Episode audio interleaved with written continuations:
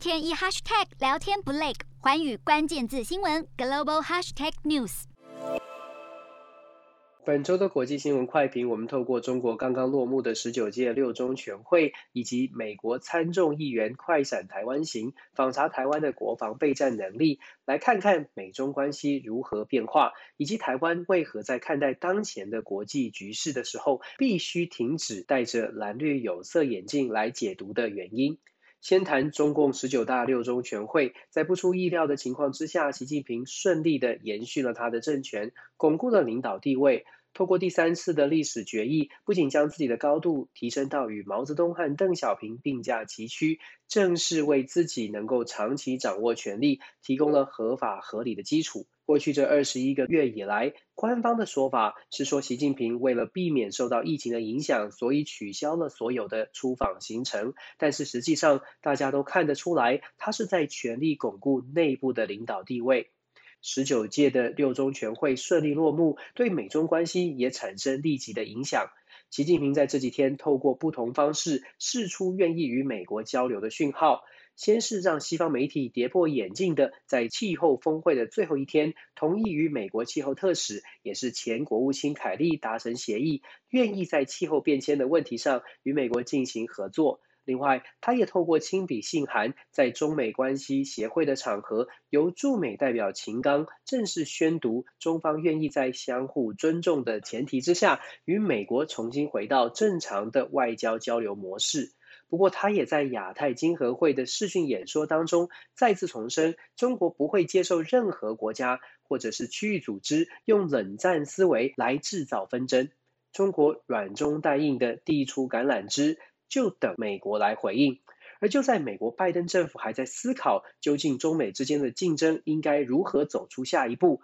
国内共和党籍的国会议员就已经抢先一步在美中的关系当中表态，要求拜登政府要用更强硬的方式来对抗中国。透过搭乘军机旋风式的造访台湾，美国共和党参众议员代表团一方面用行动来支持台湾增强自我防卫的能力，一方面也是确保在东亚地区作为美国盟友的台湾能够真正的打造不对称战力，成功的变成刺猬，协助美国守住第一岛链。共和党强烈支持台湾的行动，确实有力挺台湾的意义。不过，也不能忽视共和党希望在抗中的议题上，用强势支持台湾，迫使拜登的民主党团队跟着共和党的抗中脚步前进。从政老经验的拜登自己当然很清楚，如果拿香跟着共和党拜，只会更进一步的被共和党批评，认定拜登团队对中国拿不出办法。为了要与共和党的抗中策略做出区隔，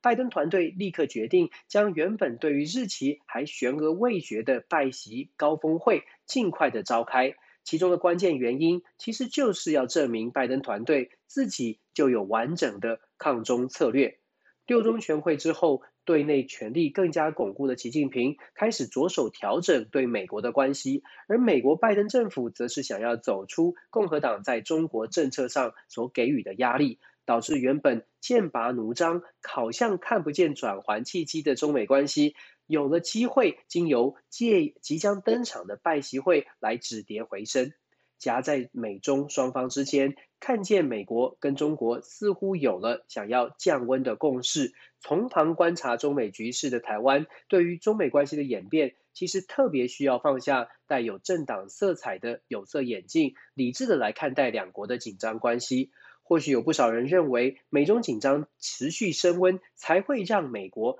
因此更加愿意力挺台湾，甚至因此希望对于美中关系降温的意见。大力的批判，坦白说，